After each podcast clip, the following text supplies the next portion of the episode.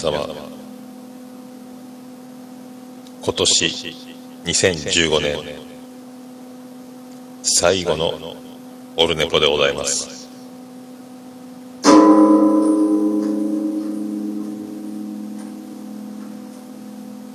最後のこの収録にあたりまして 除夜除夜の鐘をお届けしております。本日は2015年12月24日でございます、まあ、今年も今年このオルネポ終わりますので最後なんで「え除夜の鐘」ということなんですけども収録してるのがあのクリスマスイブなんですよねで今日取って出し間に合えばしますけども、えー間に合わない場合は25日に配信されていることでしょう、まあ毎年大体大晦日に、えーの年末最後の年越し前の最後の収録をするんですけどもまあ元旦が金曜日ということで、まあ元旦一発目に配信できればいいなと。まあそれは、えっ、と、もう、それを年内に撮るか、えー元旦にリアルに撮るかという感じですけどね。えっ、と、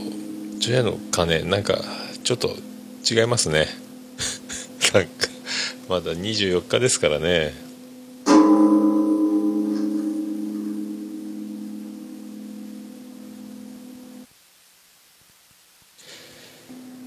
なんか感じてませんね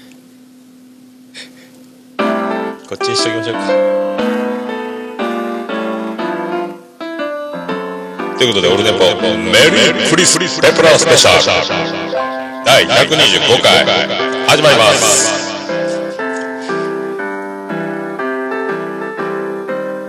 まあそういうことなんです、えーそれ以外何も考えておりませんけどもまあこれを鳴らしとけばそれそんな感じになるでしょう。で、今、前回からちょっとあの、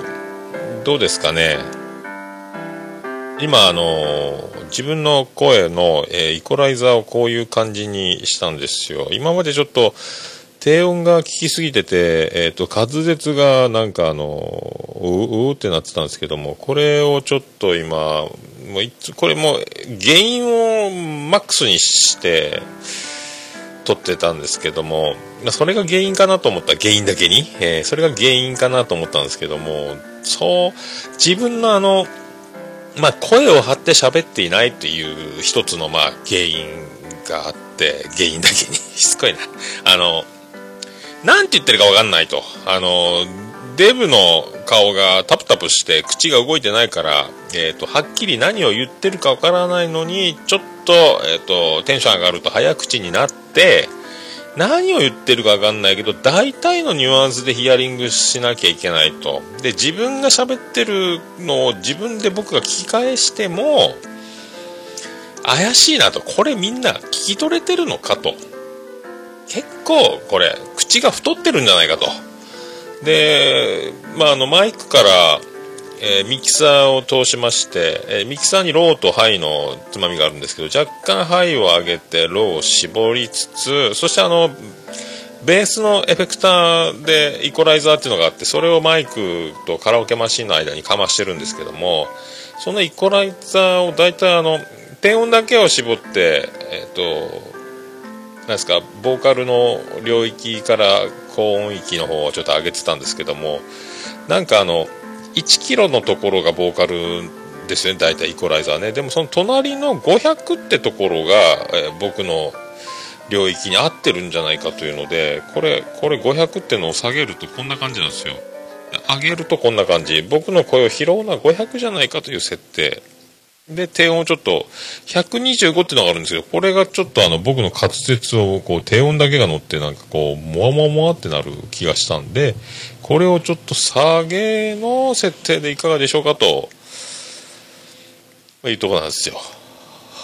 こまあ、ちょっとね、僕が自分で喋りながら、えー、撮ってるんで、自分の脳みそ、頭蓋骨が響いてて、一回これ、ポッドキャストに落としてみないと、意外に確認が、ボイスレコーダーの再生を聞いてもピンとこないですよね。やっぱ一回あの、ポッドキャストからダウンロードしたやつを聞かないとなんかちょっとニュアンスがですね、これでだいぶ聞きやすい。ラジオなのに何て言ってるかわかんないと。まあ、音量レベル自体は、えっ、ー、と、他のポッドキャスト番組よりかなりボリュームは、えー、大きめに出てると思うんで、小さくするのはね、皆さんできますけど、大きくするのは限界がありますから、その余力を持ったあのね、大音量収録と いうこと。それに合わせて僕が声を張っていないという。あんまり声張ると隣は雑貨屋さん営業してますしそんなにあのガヤガヤしてませんのでこのおっさん昼からお店に入ってすげえ大声出してるぞというのもありますんで、まあこれぐらいの、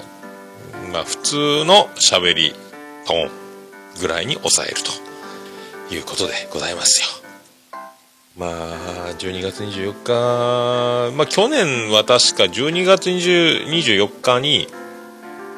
収録すると、寂しい気持ちになるんでということで、23日に前倒し収録をしたと思うんですけども、今日はがっつり24日に、えー、収録すると、もうその辺も乗り越えてきました。えー、43歳でございますね。えー、そんな、そんな、え前回の放送を踏まえまして、えー、我がオルネポ最高顧問豊作チェアマンでございます、えー、アマンさんより前回の感想をえー、頂戴しておりますんで、読んでいきたいと思う次第でございます。えー、第124回楽しく聞かせていただきました。オルネポから影響を受けてポッドキャストを始めるなんてことが本当に起こればいいですよね。ロマンです。ありがとうございます。そうですよ。まあね、あの、前回も言ってましたけど、あのー、ね、正しいように見えるという番組のリスナー同士であるピアノマンともやしさんが、え、ー、とね、えー、愛知県と、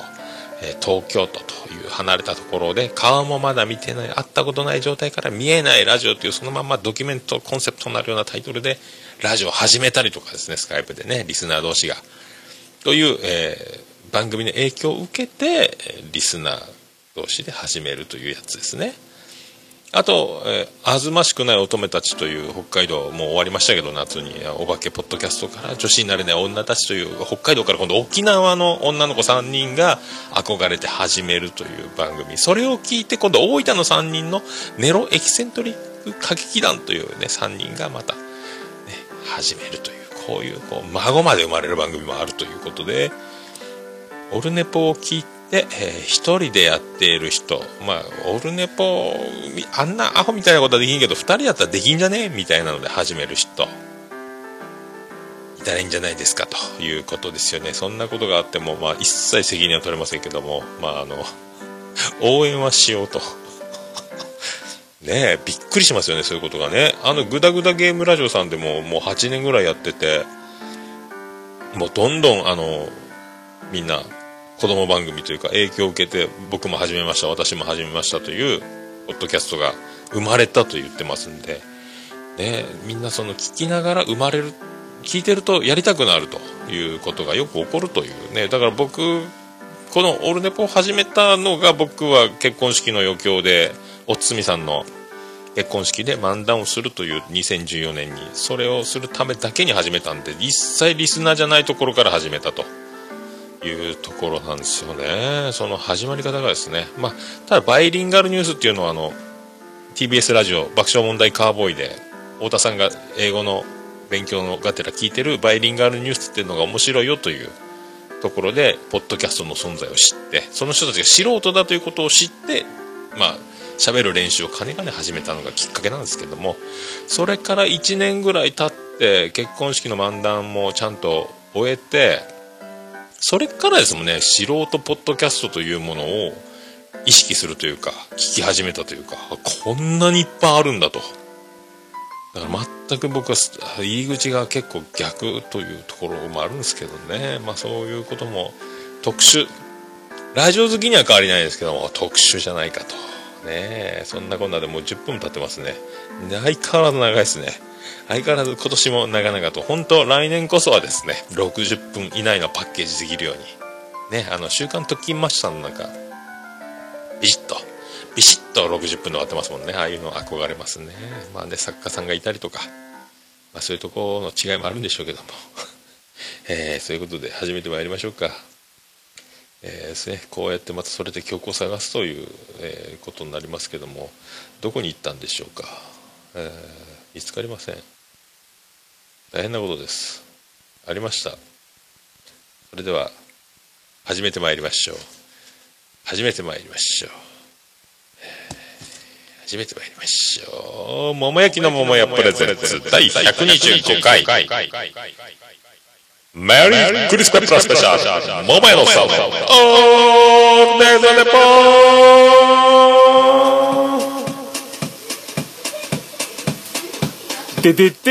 ーててててててて。てててててて。ててててててて。てててててと福岡市東区前松原若宮と。交差点のと桃焼きの店もめ特設スタジオから今回もお送りしております桃屋のおっさんのオールデイズ・ザ・ネッポン第125回メリークリスペプラスペシャル世界一聞き合せるポッドキャストオレバー一回でもこのオープニング曲まともに静かに全部かけたことないですよね。ってとって僕は絶対えー喋ってますからね。とってたててってと。とっとた。てたてとててひたすらひたすら言うてます、ね、キーボードでリズムだけを出してそこに iPhone を置いてボイスレコーダーに向かって「ててててっとててっと言うてるというね。それを妻ジェニファーに閉じて見つかるという何しよとっていうね、えー、そういう録音をやっております。でこれを、えー、ずっと、えー2013年8月から使い続けております。125回も使っておりますけどねえそんなこんな、えー、今年最後の収録となりました。皆様ありがとうございます。ありがとうございます。それでは第125回スタートでございます。よろしくお願いいたします。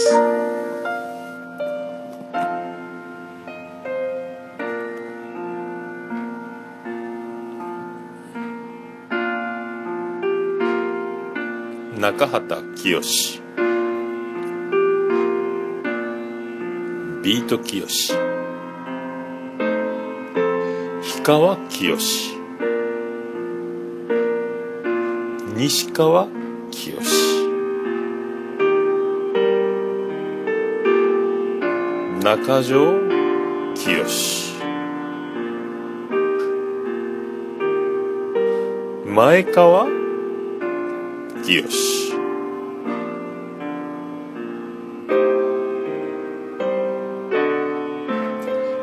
きよし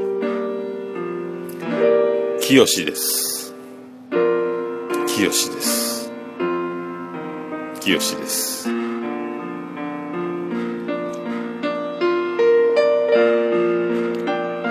鈴木正幸 with 鈴木きよし。きよしです。きよしです。もうきよし。知りません。清です。桃屋のおっさんのオールデイズ・ザ・ネッポン惚れない！されない！ということでお送りしております。えこれ去年のやつそのまま流用しておりますけども。去年の、えー、清この夜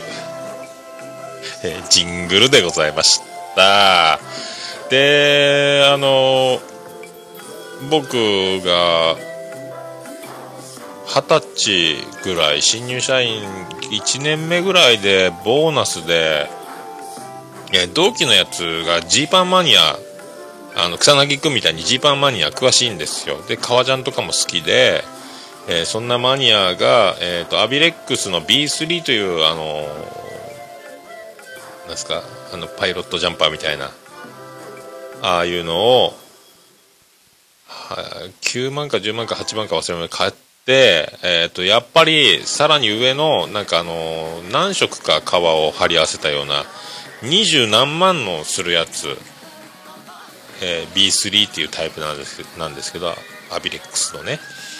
それが欲しくなったんでこれもう買ったけどやっぱりいらねえやと。ほとんどだから、まあ、車でいう新古車みたいな状態なんですけどいるかというからおおじゃあ買おうか。買ってやるよつって、まあ、その頃サラリーマンえーと、かなり稼いでましたんで給料が月収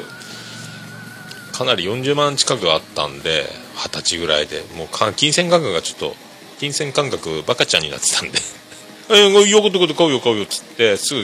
えー、キャッシュでパンとその8万なんぼか払って買ったんですよ。それを大事に大事にもう2 2 3年経って今も来てるんですけどもえっ、ー、と本当まあその皮の裏味がムートンがすごいやつですよ。分厚いムートンで。冬最強にあったかいんですよ。だから、えー、一番寒い時に着るやつ。最強アイテムなんですけども。あーとずっとあのロッカーに、えー、ハンガーにかけてたらえーと、久しぶりにばあちゃん家に泊まり行った時の、えーと、十何年ぶりに押し入れから出してきたようなあの埃かぶった匂いという感じになってたんですよ。ワンシーズンで。で、まあ、あの、クリーニング出すともう1万円近くかかると。で、一回お風呂場でぬるま湯で足で踏んで洗ったことあるんですけども、まあ、ちょっとあの、首周りとか袖周りがちょっと野良犬のような色合いになってきたんで、これ思い切って洗濯機をかけようと。で、一回あの、チャックを閉めた状態で、えっ、ー、と、柔らか足上げっていうやつで洗って、脱水もそんなに強く回らないやつでやって、そこそこ匂いが残ったんで洗濯機ちょっと苦手やなという感じあってもう一回ちょっと妻ジェニファーに聞いて、えーと、柔軟剤入りのやつの、えー、いい匂いのする洗剤を強めに多めに入れてで乾燥まで行こうとした時に通常設定に思わずしてガンガン脱水とか回ったんですよ。で乾燥の途中で出そうと思って、えー、そろそろ出すかと。乾燥機の途中でって開けたらビリビリに破けたと、まあ、最近ブログでも上げてますけどビリビリに背中が破けまして、えー、首もばっくりもうちょっと唖然としましてどうしようと。これはもう本当一生僕はいいあのね大事にワックス塗ってたりしてないんで皮がもうボロボロにいい感じに荒れてて、まあ、気に入ってたんですけどお直し屋さんに持ってったんですよ近くの某ジャスコの。そしたらこれはもう革の張り替えやらなんやらでちょっともうお店ではできないんで本社の本部の方に持って行ってえっ、と1回これ外してパーツを張り替えるみたいな感じで23万は見といてくださいと。いやいやいやいやもうそれはごめんなさいと。じゃあ1回もうちょっと引き上げますということで断念してえ隣にあった、え、お裁縫ショップみたいなところで、えーと、アイロンでつく布とか、えーと、太めの針とか糸とかあとなんかいろいろ接着剤的なやつを買ってやってみようと思ったけど糸が入らない手が痛いと。まあそれでもしょうがないから今度また後日今度100円ショップのお直し膝当てパッドみたいなのを買いましてでそれでもう一昨日ですかね思いっきりアイロンで貼ってみたらついたんですよ。膝当てとかあの破れパッドみたいなやつアイロンでつくやつアップリケみたいなやつをバンバン貼ってでそれにえっ、ー、とそのお直し屋さんの近くで買った、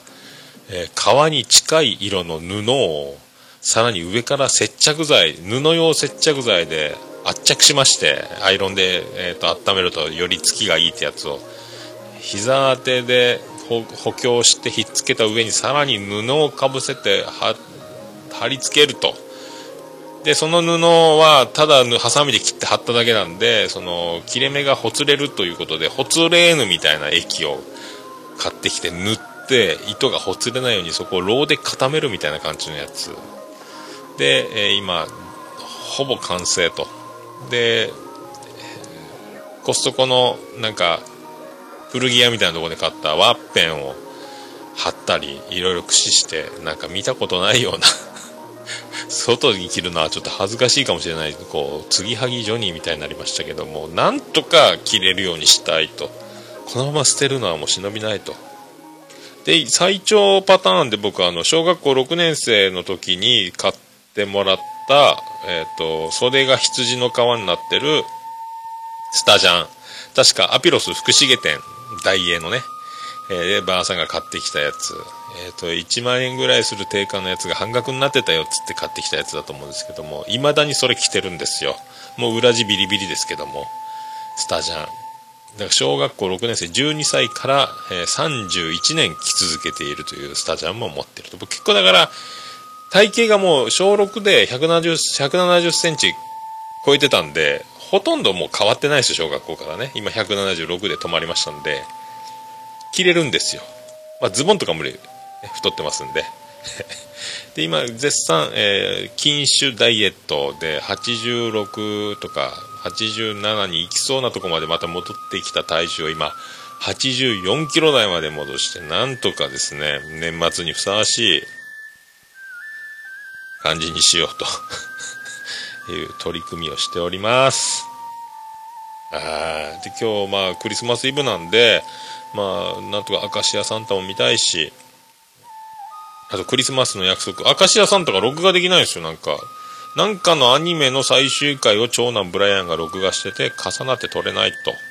で、もう一個のテレビの方で、えー、クリスマスの約束を撮ろうと思ってるんで、小田和正。えー、去年はクリスマスの約束、ただのドキュメント番組で、ほとんどライブ形式じゃなかったんで、曲がない状態だったんで、今年はちゃんとやるんでしょうかと。やったら嬉しいなと。あの、コラボの醍醐味で、小田先生のね、あの、必ず愛の手のようなコーラスを入れる、あの、小田節コーラス。あれが聴けるんでしょうかと。松たか子は歌ってくれるんでしょうかというところも楽しみにしつつですね。まあ、やりたいんですよね。あとは、あの、今度メールワングランプリ、M1 グランプリがあるんですよ。えっ、ー、と、火曜ジャンク、爆笑問題カーボーイ、TBS ラジオ、時からメールワングランプリ、えー、メールを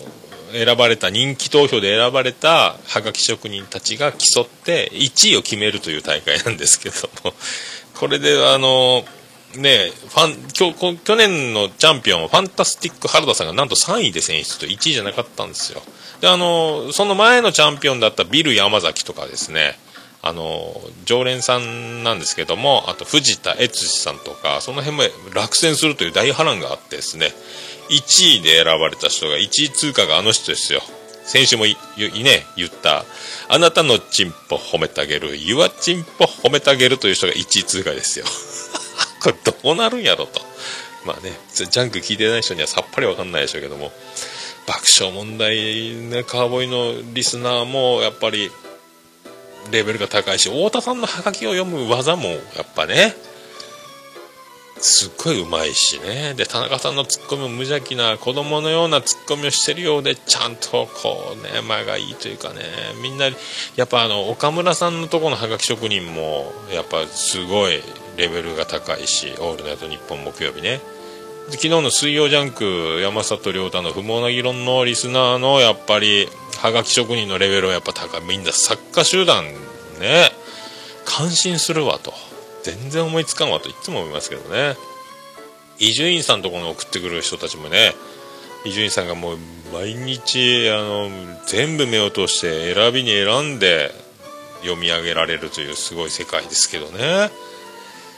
まあ、そういうのもあると年末ね。まあそういうとこでまあ我がオルネポとしてもですねまあ振り返っていくということでまあねオルネポざっくり年表っていうのを作りましたんでホームページにまあ作ったっていうかもうねホームページ作った時点であるんで、まあ、それをですね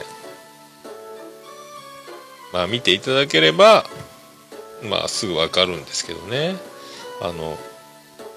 まあそういうのをちょっとね今年を振り返る的なよくある話みたいなやつもまあやりつつですねまあ、やっていこうかなと。それ前にそんな曲、えー、今年、えー、ラストにふさわしい曲と思ったんですけどもこれ、えーと、出てこないですね、え曲が消えました。何が起こったんでしょうか？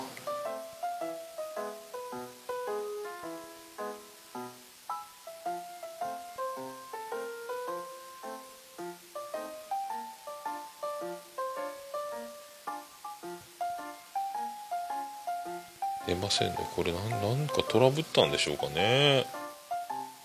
ちょっとちょっと3秒ほど止めますね。いやいや突然ですね。えっ、と私の iPhone6S プラスの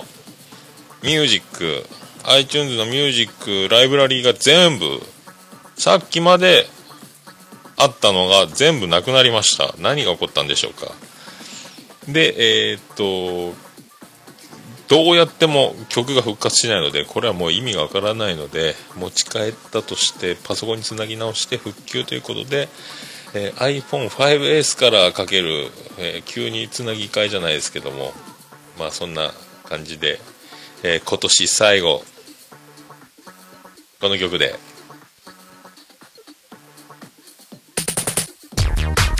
いきましょうか。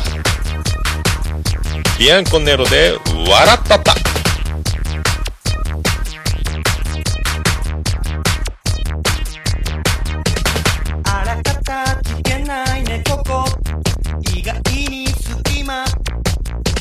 良いと悪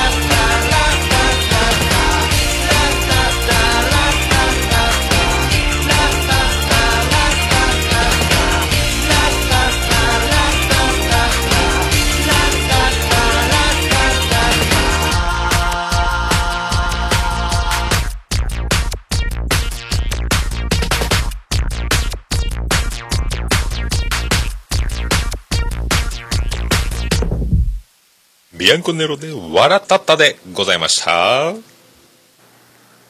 赤びっちゃん、あの、へが出そうなんだけど、ここでへしていいかな？いいかな？下痢よ下痢下痢いいじゃないの。桃屋のさんのオールデイズ・ザ・ネッポン。ということでお送りしてます。懐かしいですね。去年の流行語でございますよ。ね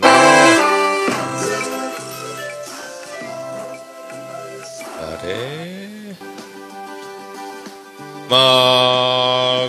まあ一応振り返るという、まあ栄光のね、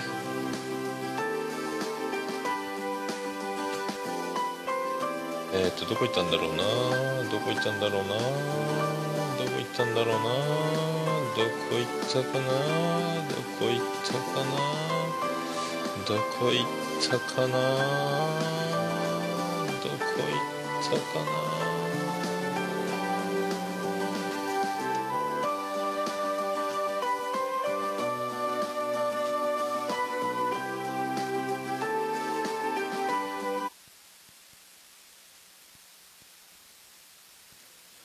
オルネポ2015年をざっくり年表をもとに振り返る。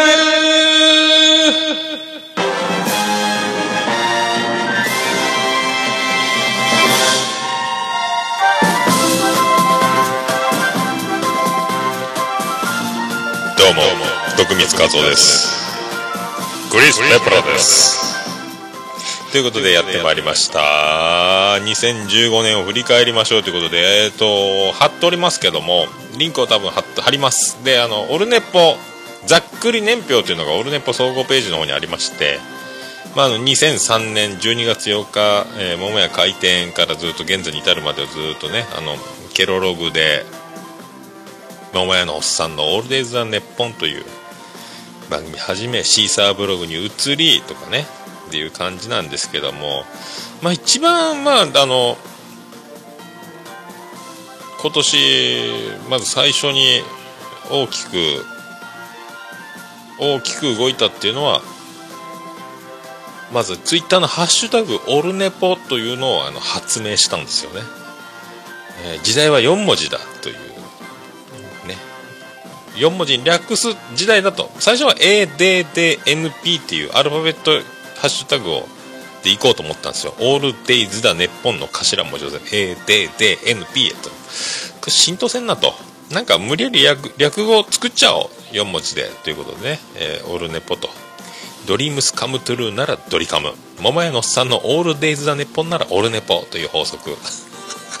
最後の方だけを略してしまったと。桃屋のおっさんを全く飛び抜かした。もうこれで、まあ最終的にこれが、えっ、と、ポッドキャストのタイトル、オルネポという感じに、形にしてしまったんですけども、まあそれが第77回放送分から、えー 2, 2月13日から、世界一聞き流せるポッドキャスト、オルネポという思いつきから始めると。まああのね、あの専門的なものも何もこう深くディープに切り込むところも、ね、取り柄もないということで、えーただ聞き流していただきたいと。そして、えーとね、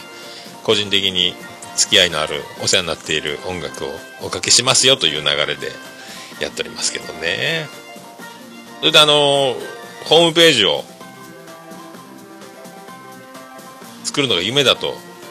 まあ、ずっと思いながらもぶち上げながらもついに、えー初めずっと進んでいくんですよね。で G メールスタートですね。2月に。桃屋のおっさんアットマーク Gmail.com スタートでついに、えー、とメールも始まると。そしてえ3月からは3月6日からは81回放送分からですね。もうポッドキャスト実践多戦知りませんのコーナーがスタートしました。今年なんですよねこのコーナーね。もうずっとやってるっぽいですけども。で、えー最初に85回放送分で初投稿いただいた。これが情熱マリコさんを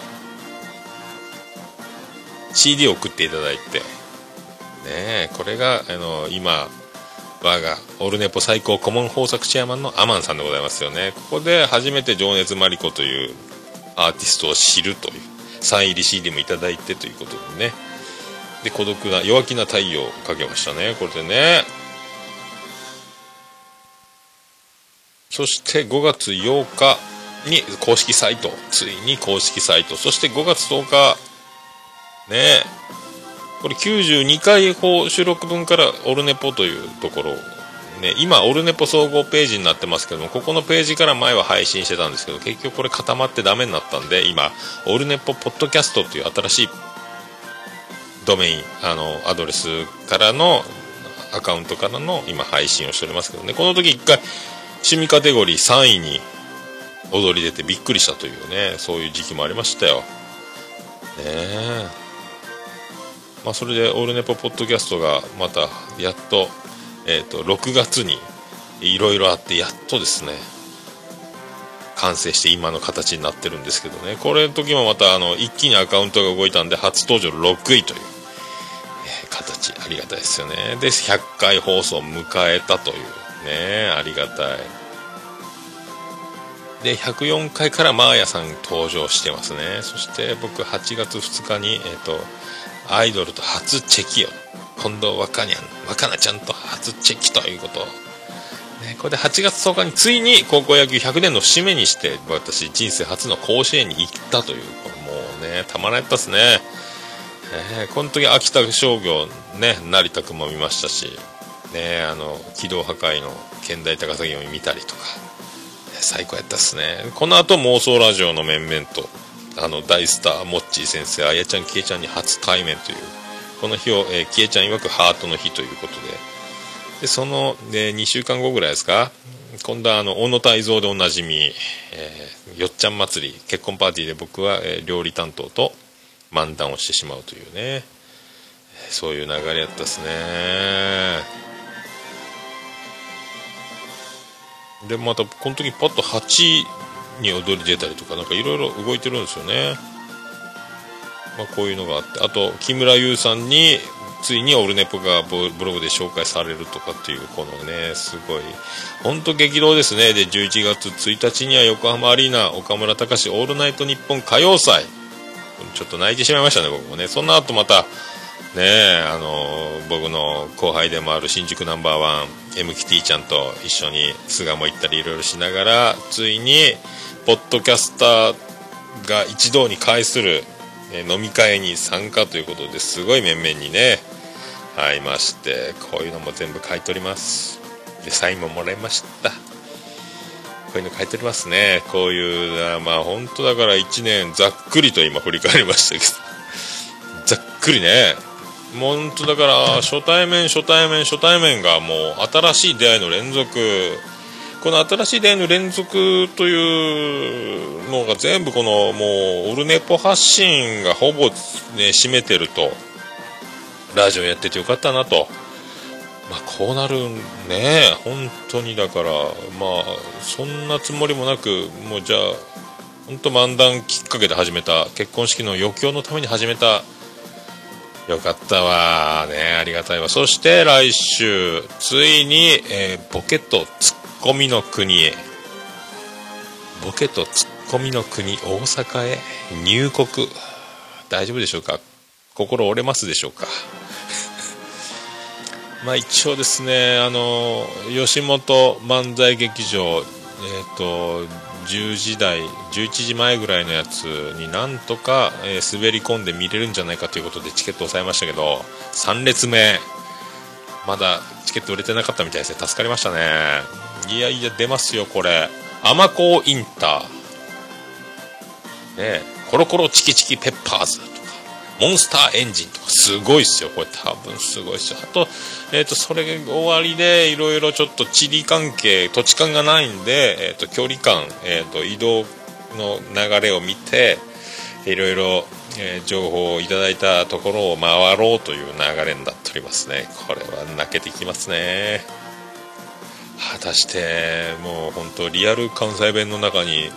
埋もれますね本当。楽しみですね。これが年末最後のこれもまた年表に刻まれるでしょうしまあ本当こういう喜びが、えー、新年一発目の緊急特番に出るんじゃなかろうかと。ねまあ、写真もバンバン撮ってオルネポ思い出の、えー、写真のやつのページもまた、えー、増えるんじゃなかろうかと思いますけどね。本当そんな流れ。そんな流れですよ、まあ、そんな流れで、まあね、小野泰造の曲をかけろうと思ったら突如、えー、30分以内に iTunes が飛ぶというですね。どういうことでしょうね。もう二度とこれ曲が現れないですね。一体何があったんでしょうか。ねリセットかけたら生まれ変わるんだろうか一応リセットかけときますか。あスクリーンショット撮ってしまった リセットってあれね。ホームボタンとあの電源ボタン長押しやったんですよね。これで復活するかどうかを。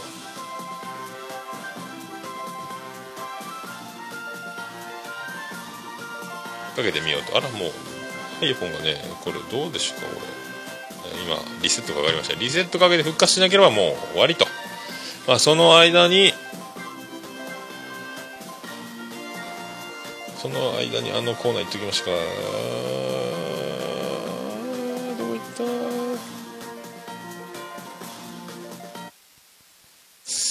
ってまいりましょうポッドキャスト実践達成知りませんのコーナー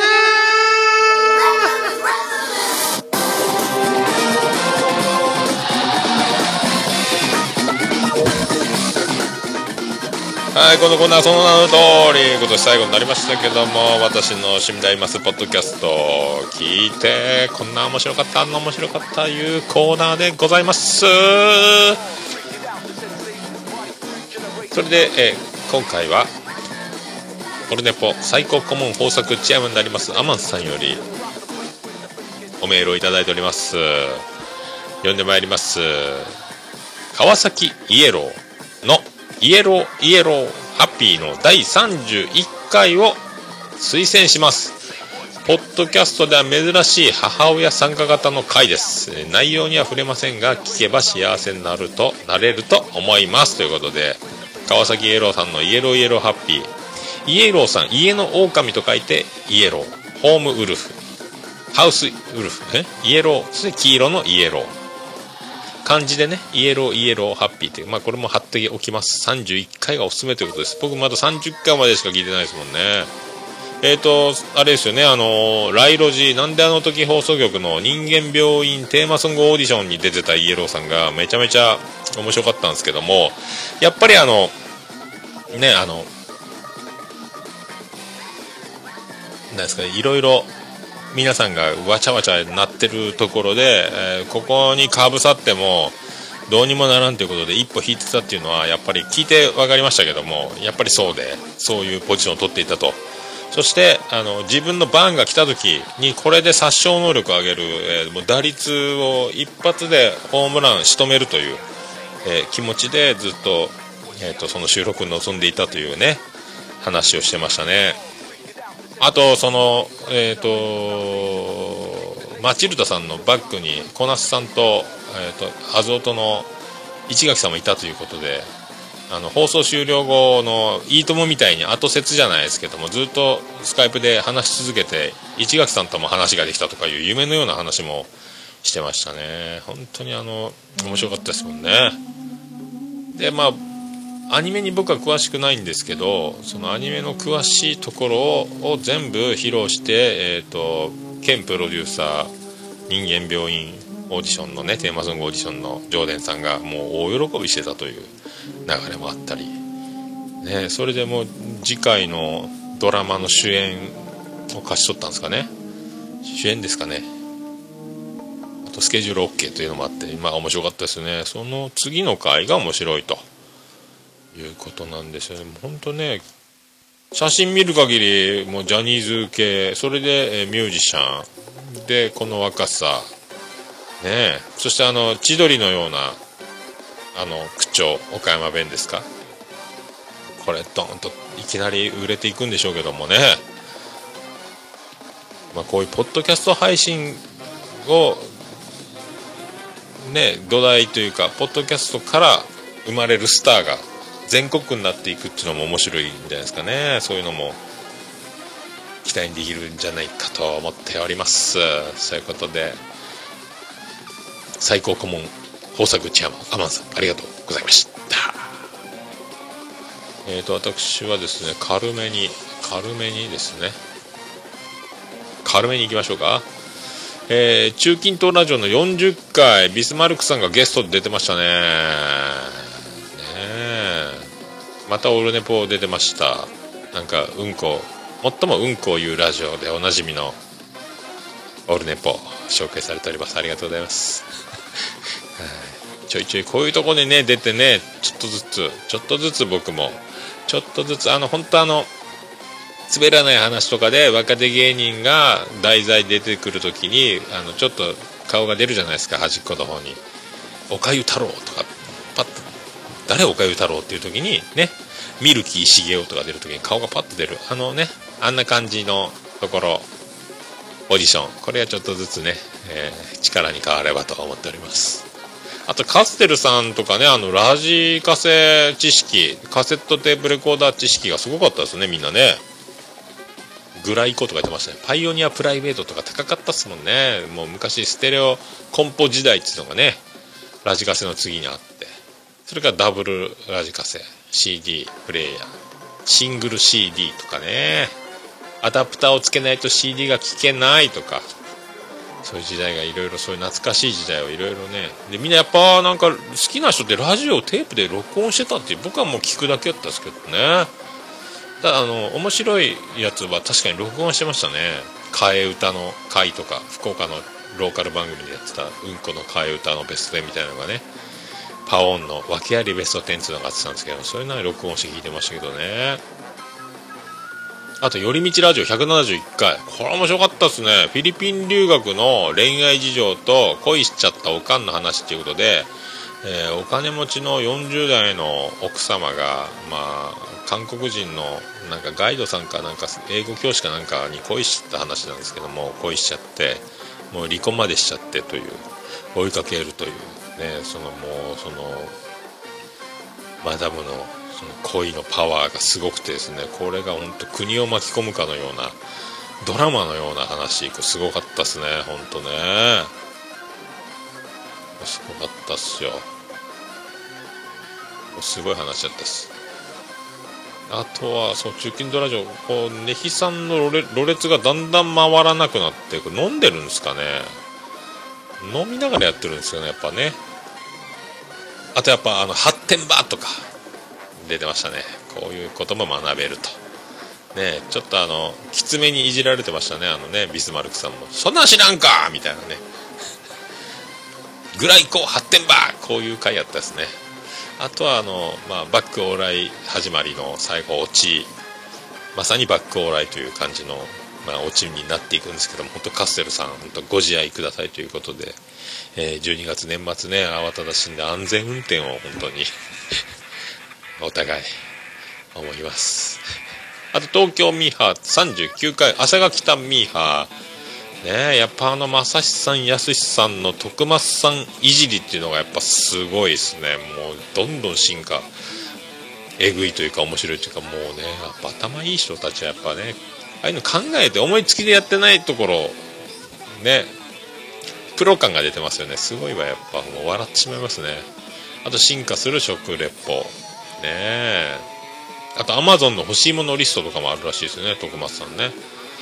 すごかった。これも面白かったですね。あと「おかまの腹渡110回。あなたが無理なら」というタイトルでここは痛快やったですよ。面白かったですよこれ。ねえ面白かったです。あと多分続かないラジオ「う」赤白ケーブルのつなぎ方がわからない女とワンチャンというね。回やったんですけどワンチャンっていう新語で辞書にも入ったような最近の流行の言葉ですよね。ワンチャン。ね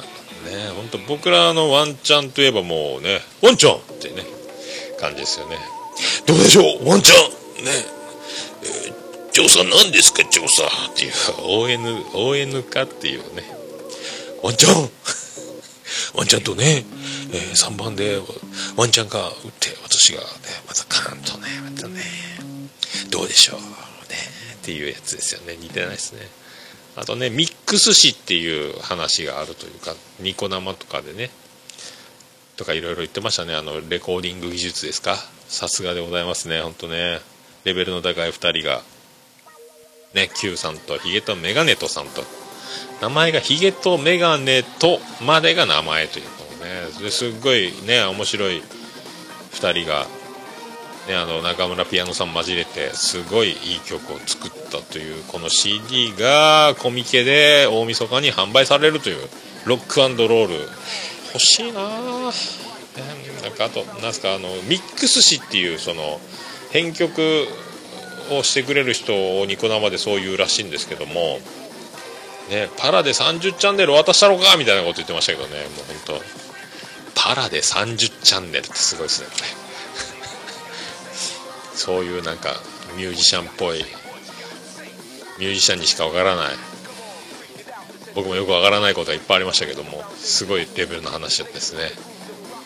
ぱねもう曲を聴いたら分かりますよね。だからただ演奏の技術技術だけでいい音を取れるんじゃないんですよというね。あの僕コンプレッサーとかよく分かんないですけどコンプコンプをかけるとかねいろいろあるんでしょうね。すごいわ。もうそういうの本当できる人にお願いしたいと。ね僕もあのいつか誰かに曲を発注してえー、とオルネポオープニングテーマをね歌うとなれば僕も喉のリハビリをしなきゃいけないんですけどもそういうのやってみたいですねいつかね。すごいわ。いろいろねミュージシャンが身近におりますんで福岡にも、ね、全国おりますんで。誰かに発注して報酬を払うという時が来ればいいなと思っておりますけどね。あと秘密の花の花園男女で違う何か性欲の会やったですかね。面白かったっすね。この回もすごかったっすよ。えっ、ー、とねのんちゃん。ひじりこの秘密の花園。男女で違う性欲についての回ですね。面白かったっすね。すごかったっすよ。これリセットしても iTunes は、えー何も消えましたと。何が起こったんでしょうかと。さあ分かりませんね。でそれをいろいろですね。まあ男は毎日24時間四六時中エロいけどもまあエロいことばっかり考えてるけども女はそんな毎日そうじゃないと。オアシズのあの大久保さんみたいなノリってこともないホルモンバランスやいろいろあってまあ女は難しいですよ面倒くさいですよということをおっしゃる通りやなと。本当にそうやなと。女の人って本当によく分かりませんもんね。もうね男の方が多分単純で分かりやすいですよね。一生分からないと思いますね。もうね分からないことをもう分かろうとすると男はまあそれが分かってるふりして怪我をすると思いますんでもう分からんと。一点張りと。分かってくれと。いう方を僕は選びたいと。ねあとあなんかなんか気にするって言ってましたけども、ね、確かに僕もそう女性が麺類をすすってる姿をそういうことも踏まえて男の人はエロい目で見てるんじゃないかと。だからそばをすする時もちょっと気になって思いっきりすすれないと。そば屋行ったりうどん屋行ったりしてると男の人がいるとそういう目を気にしてしまうと。おっしゃる通りです。がっつりすすってください。気持ち悪いね俺ね。いやでも本当ねそばをすするのはね本当人によっちゃね人によっちゃそう見えますんで人によりますこれは。ね。みんながみんなそうすすってそう見えるのかってわけじゃないです。ね本当だからフランクフルトだとかね、バナナにチョコシロップを塗って歯を使わないでチョコシロップを取り除いてくださいみたいなゲームをするよりもそんなのを結婚式の二次会でやってるのを僕あのパーティールームの宴会をね予約入ったお客さん結婚式の二次会でその見たことありますけど衝撃やったですけどメンスする方が、えーすごいと思います。あと秘密基地全員集合46回 B 名モンハンねすごいモンハンの回だったですね。モンハンモンスターハンターですか？流行ってるんですね。もう全然ゲームやらんけんですね。陣太さんがあの飛び乗って殺す技が得意らしいですね。えどういうことなんでしょうねこれね。よくわからんかったけど。あと、ボンラジオ2、季節外れのあの話ということで、結構風邪ひいてる方が多かったというのと、あと、琴乃ちゃんがお休みだったっていう回ですね。あと、中近東ラジオ6番、6丁目、番外地、ネタバレの回ですね、偽装の夫婦の最終回について、うんって言ってましたね。物申すというネタバレの回やったですね。まあ僕見てないんであれですけど、そういう回。あと、工藤、工藤監督の息子が出てると、あの、男前のね。な、なこの前なんとか、なんだっけ、ドラマで出てたんでしょ？ピッチャー役でね。工藤さんの息子さん、工藤公康、ホークス。ソフトバンクホークスの監督。息子が今可愛いとこれゲイで今もうねさん曰く今ゲイでブーム来てると。すごいいい男だと可愛いということをやったらしいですよ。あと音亀185回自己流ギター作曲8ビット。ふもさん、あのミュージックパワー。ネイルキャッツダイエットっていう回やったんですけどね本当ふもさん太っても OK だと思いますよ。ねえ。まあ、会ったことないんですけども勝手なこと言ってますけどね。ふもさんは太っても OK です。ね。それだけは確かです。何でもいいです。ふもさんがふもさんでいてくれればいいんです。でそれがリスナー側の、えー、気持ちだと思います。あと弦1本でパワーコードになる機材とかレコーディング技術のなんかね自己流のやつでということでやってましたけどもねすごい。7度上かなんかでパワーコードになるから、えー、1弦1音だけ弾いてもパワーコードみたいになってそれをレコーディングで使うとか演奏で使うみたいな技をやったみたいなことをあそれでまあ高校の時コピーバンドやってた時のギターのやつが、えーと、エフェクターでピッチシフターっつうの買って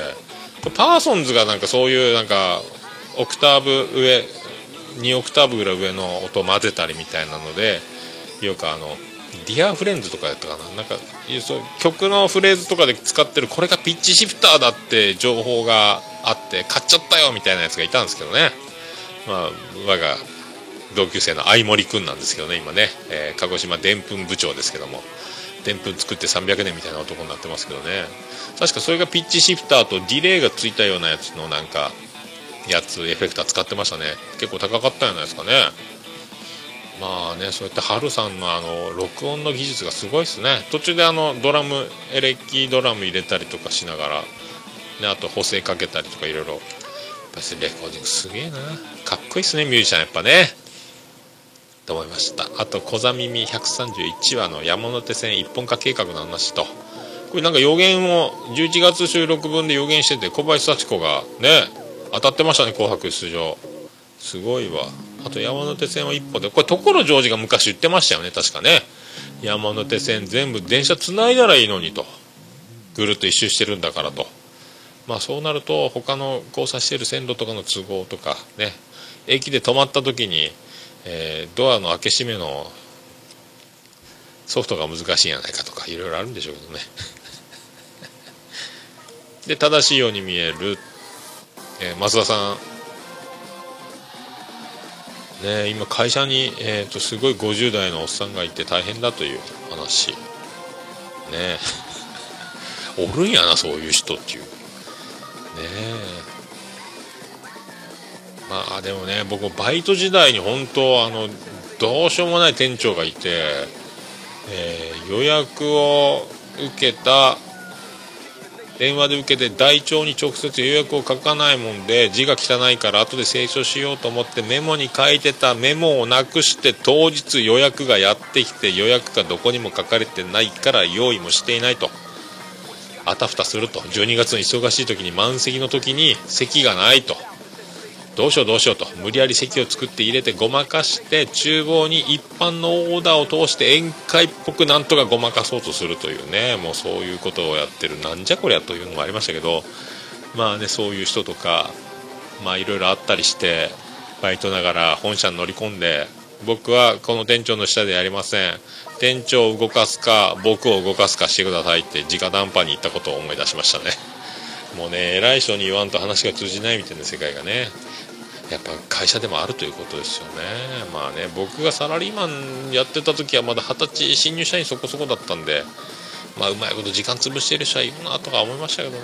まあでもなんだかんだ自分に返ってくることですから楽しくもうね黙々とやってることが、えー必ず返ってくると思いますけどね俺はもうねそんなやつはそんなやつで本当ねいろんな人の足引っ張るんでしょうけどね。まあそれを、まあ、ラジオで喋れるだけでも相当一般人からかけ離れてラッキーな世界じゃないかと。すごいなしかし50代で。あと忠重さんがバス移動深夜バス隣のおっさん7時間密着事件。大変やったですね。僕もそんなおっさんにならんように気をつけていきたいですねおっさんとしてはね。はい、すごかったわ。あと声だけで痙攣255回ですかねこれ。ラジオをやるとかね他人から見たらっていうまあそういう話をしてましたね。まあどうかにもならんし何のためになるか分からんけど自分で好きで面白がってやってるっていうところに味噌があるみたいなもうおっしゃる通りで、まあ、僕もやってますからねで自分でサーバー借りてお金払ってやってますからね。何なんだと。言われてももうどう楽しいからいいじゃないかという世界ですけどね。あとはもうあの僕の痙攣ワードが拾われましたねついに。なんか本当増田さんはすごいですね。そういうなんかちゃんと拾っているというのが。で発表していただきまして僕の痙攣ワードが。まああのお世辞なのか社交辞令なのか本当なのか、まあ、高評価をいただきまして本当に。もうすっかり忘れてましたね。痙攣ワード。ねジョッキー編のやつですけどね。あとね、まあ、それに付随する流れで、まあ本当まあ、これはどうでもいいんですけども、ね、星野秋の夫は騎手っていうのもありますけどね。まあねそういうそういったところもね、えー佐野涼子もしかりですけどね。夫は騎手、えそういうのもありますけど、まあ、ぜひ、ね、そういうなんかああいうのはねパッと出てパッとあの痙攣ワードをパッと答えるまたやつやってましたけどもう絶対無理もうふと思いつく時が来るまで思いつかないですからね。あの瞬発力浜さんのお笑い筋肉っていうのはもうこれこの回も聞いたら本当すごいですよ。ね、で増田さんが下手くそ呼ばわりされるというねあの練習しようかみたいな感じになるあの流れ面白いですね本当ね。本当でもちゃんと拾っていただいて本当ありがたいですね。なんか本当明石家さんまが若手芸人を全部チェックしてあれやったでみたいなことをね後で言うみたいな感じ。ね。あとあの屋敷隆人みたいにね寝室に1チャンネル全チャンネル分のテレビの数用意して同時につけて見ているみたいなね。なんかその屋敷隆人のようなそういうそういうレベルを感じますねなんかね。本当ありがとうございました。まあそういうところでございまして、まあ、今回今年は軽めに最後の感じで終わりたいと思います。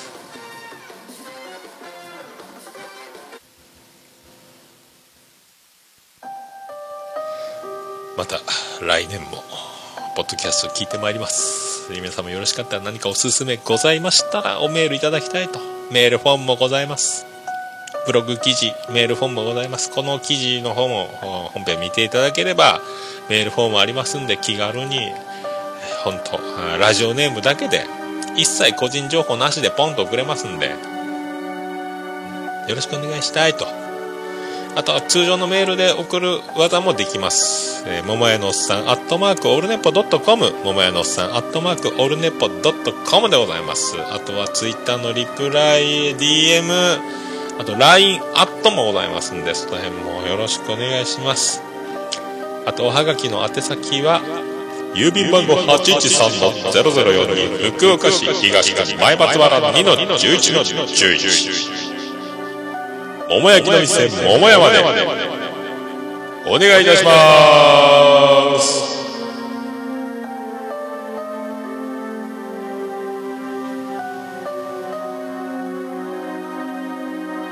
はひふふほほひ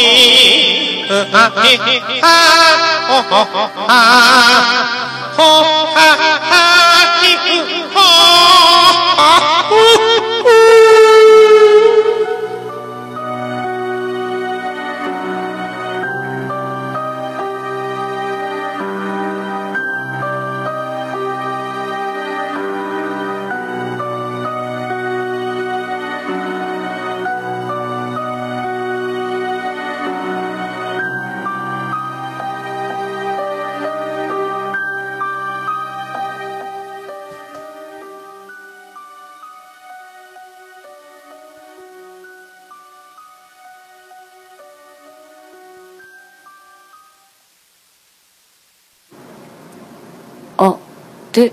ね、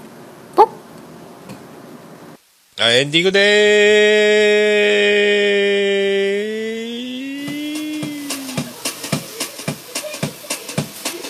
ーててて、てっててて、てってて、てててて、てて、てて、てて、て。てて、て。てっと、福岡市東前松原赤目と交差点付近の桃焼きの店桃屋特設スタジオから今回もお送りしました桃屋のさんのオールデイズ・ザ・ネッポン第125回メリークリスマスプレゼントた、てとった。いやてっててて、てってと。滑舌ですね問題はねえ。と、てて、ほんと口が太ってきてるんじゃないですか僕ね。大丈夫ですかね。早口にならない、えー滑舌をよくすてると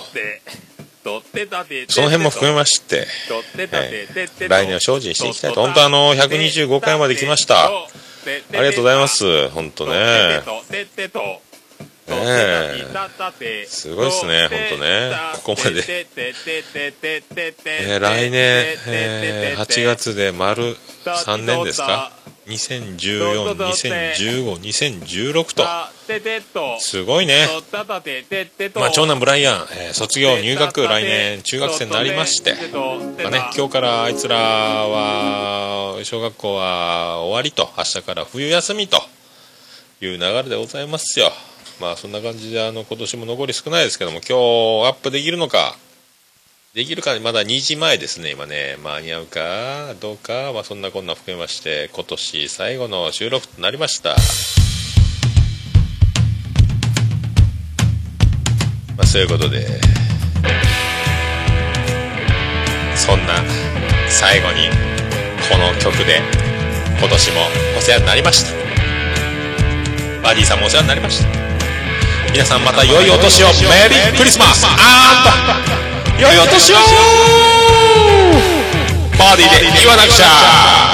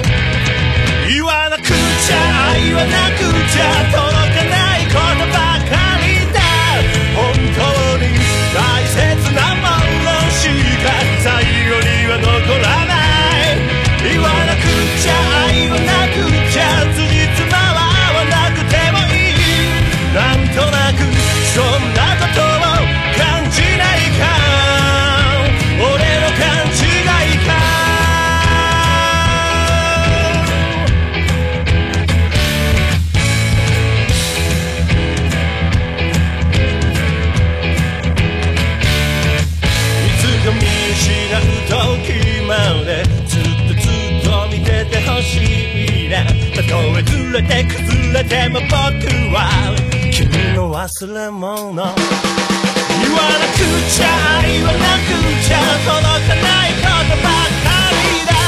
本当に大切なものしか最後には残らない。言わなくちゃ言わなくちゃ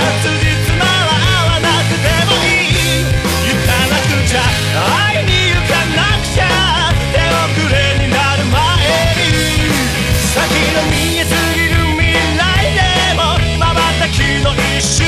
さなんと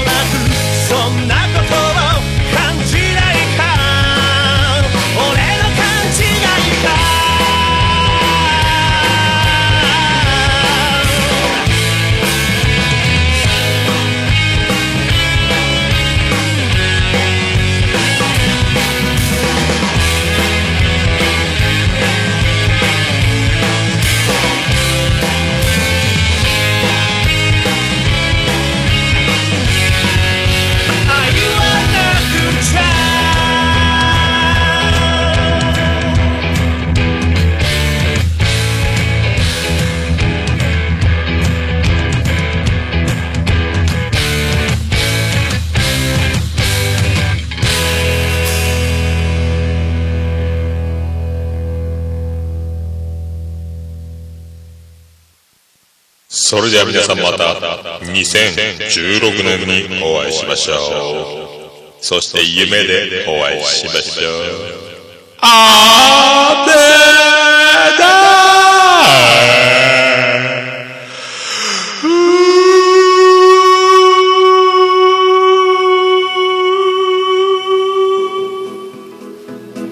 福岡市東区若宮と交差点付近から全世界中へお届け桃屋のおっさんのオールデイズ・ザ・ネポー。